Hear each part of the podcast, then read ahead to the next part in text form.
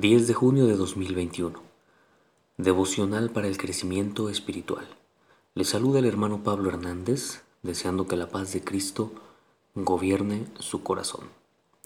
Lo invito, amado hermano, estimado oyente, que escuche con atención la lectura de la palabra de Dios que se ubica en Proverbios capítulo 4, versículos 1 al 5. Y dice la escritura de la siguiente manera.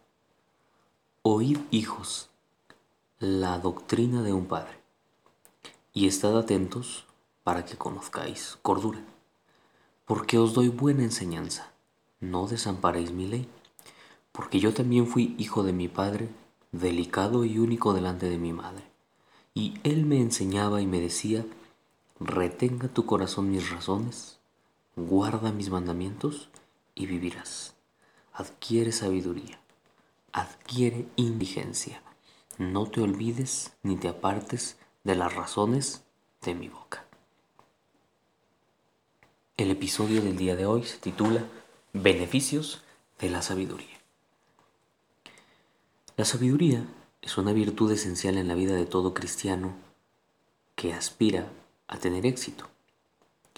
Y sabemos que para un cristiano el éxito no se mide por sus posesiones, o por sus logros académicos.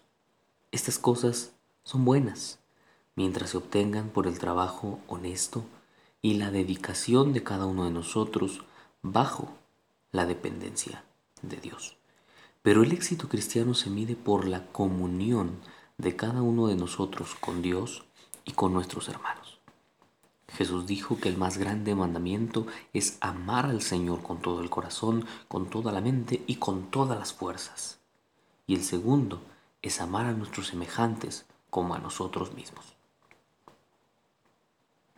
Es por eso que cada uno de los pasajes que nos han compartido durante este mes han traído a nosotros enseñanza para aplicar en nuestra relación diaria con Dios y con nuestros semejantes.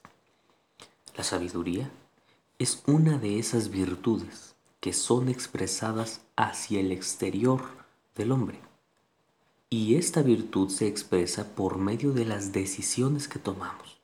Ahí es donde se nota quién decide con sabiduría y quién no lo hace. Hoy, la escritura nos habla de los beneficios de la sabiduría durante todo el capítulo 4 de los Proverbios. Este pasaje es interesante porque habla de un consejo genérico de un padre a sus hijos. Es posible que Salomón lo estuviera dirigiendo a sus descendientes, pero la sabiduría de sus proverbios nos pone a todos nosotros en la posibilidad de aplicarlos en nuestra propia vida. El consejo de los padres hacia sus hijos. Según la lectura, comienza con el llamado de Salomón a estar atentos, a escuchar lo que su padre tiene que decirles para que los hijos crezcan con cordura, es decir, con buen juicio. La enseñanza que su padre está por darles es buena, no es malintencionada. Eso habla de la naturaleza de cualquier padre o madre que desea el bien para sus hijos. Jamás les aconsejaríamos hacer algo que pueda traerles consecuencias negativas. Al contrario, todos los padres buscamos enseñar a nuestros hijos a elegir el bien, a hacer cosas buenas. Y sobre este principio el escritor señala que es necesario ceñirse a los dichos expresados por el Padre para sus hijos amados. Salomón en este pasaje también recuerda su crianza, bajo el consejo de su padre y de su madre y de cómo el rey David le aconsejaba guardar todas sus palabras y buscar aquella sabiduría que viene de Dios por sobre todas las cosas.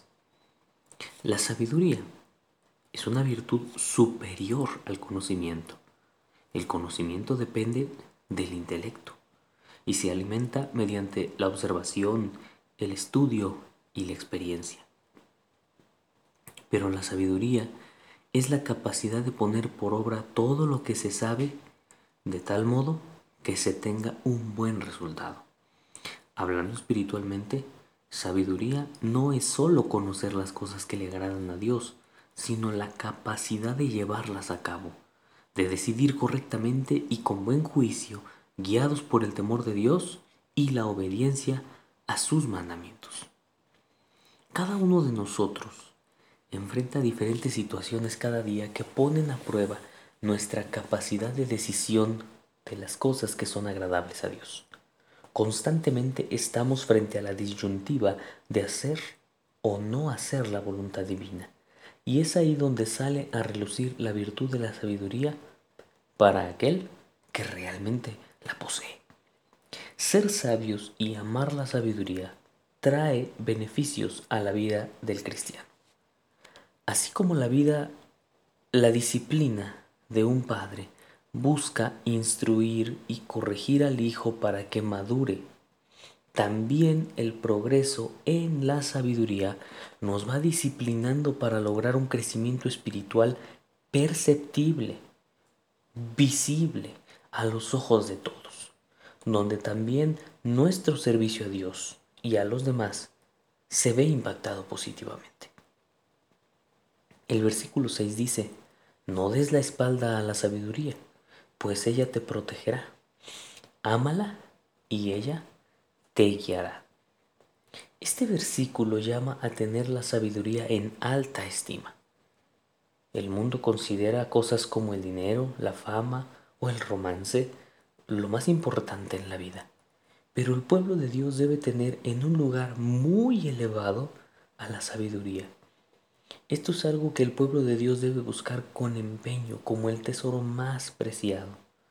Elegir el camino de la sabiduría nos mantiene a salvo.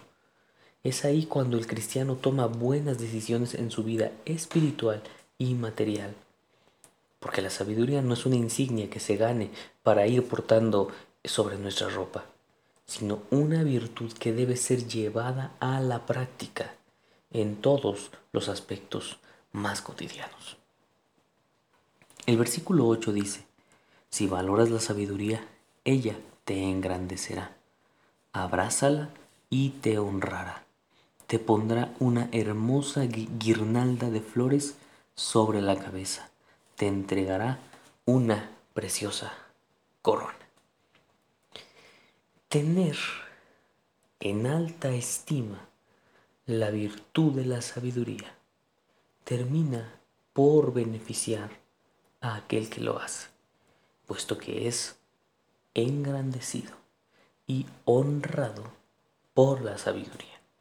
También, recorriendo al lenguaje figurado, el poeta habla de una guirnalda y de una corona como premios por valorar la sabiduría. Una guirnalda es una diadema trenzada de flores que se colocaba para adornar la cabeza, considerada como un símbolo de honra para los miembros de la realeza así como su corona es el símbolo de su dignidad. Pero en este caso no habla de guirnaldas o de coronas para un príncipe o princesa, sino para los hijos de Dios que tomen la decisión de valorar la sabiduría y de amarla. Estos beneficios que hemos leído hablan de una recompensa terrenal, pero también futura y eterna para todos aquellos que amen la sabiduría, puesto que no solo gozarán de una buena fama o de algún otro beneficio pasajero, sino que serán altamente beneficiados por llevar su vida conducida por la sabiduría. La sabiduría tiene su principio u origen, como lo hemos escuchado, en el temor de Dios. Esto quiere decir que la sabiduría viene de Dios, que si usted desea ser sabio en su vida, necesita recurrir a Dios. Si usted quiere tomar buenas decisiones, ser sabio para educar a sus hijos, para conducir su hogar, para trabajar en su ministerio, para liderar a su familia, para presidir la enseñanza de la palabra, etc., tiene que demandar a Dios la sabiduría. Y esta virtud llevada a la práctica por usted resultará en un beneficio terrenal, pero también eterno porque allá, hermano, en la corona labrada estará esa virtud que lo condujo a seguir a Cristo y a hacer su voluntad. Y esa virtud se llama sabiduría. Todos nosotros debemos saber y recordar que amar la sabiduría y valorarla tiene para nosotros una promesa de bendición, ser protegidos, guiados, engrandecidos y honrados por nuestro Señor, aquel día cuando las coronas sean colocadas sobre nuestras cabezas. Entre tanto, hermanos, busquemos la sabiduría. Que el Señor nos bendiga en este día y nos llene de sabiduría en todo lo que hagamos. Gracia y paz de Dios sea con todos ustedes.